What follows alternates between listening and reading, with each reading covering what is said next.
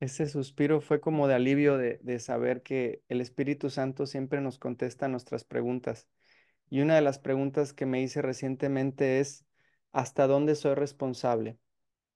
Eh, estaba con la duda de, ok, el curso de milagro nos dice que somos 100% responsables de todo lo que estamos proyectando, porque si está errada la mente, pues estoy proyectando erróneamente. Pero me surgió una duda y la duda es, ¿cuándo mis hermanos son responsables de sus propias creaciones? Entonces, pues el Espíritu Santo nos trajo este regalazo que es el libro de la ley del espejo. Te voy a leer las cuatro leyes y luego te voy a dar mi interpretación. La primera ley dice, todo lo que me molesta, irrita, enfada o quiera cambiar del otro está dentro de mí.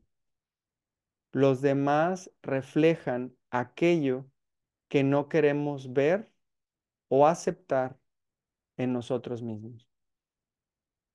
La segunda ley dice, todo lo que alguien te critica o te juzga y a ti te altera es algo que está reprimido en ti y necesita ser trabajado.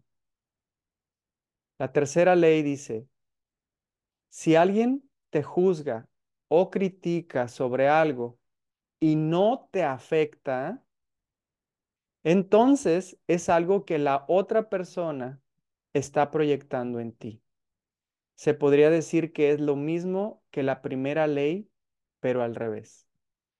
Y la última ley, todo lo que aprecio, amo y admiro del otro, también está en mí.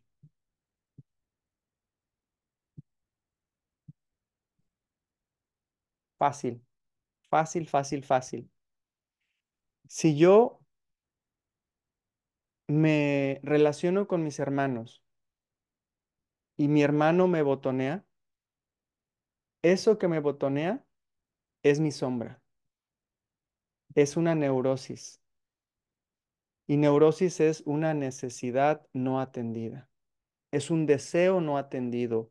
Es una emoción reprimida.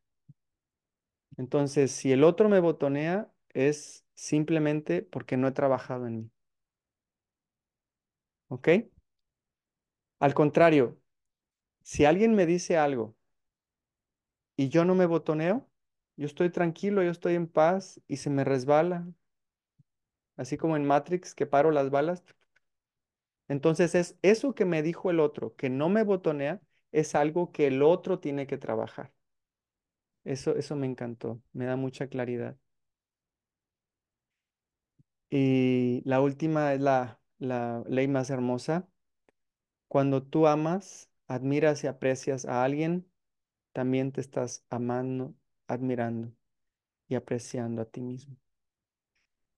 Estas cuatro leyes las puedes leer completitas en el libro de las cuatro leyes de este autor. Bendiciones, que tengas bonito día.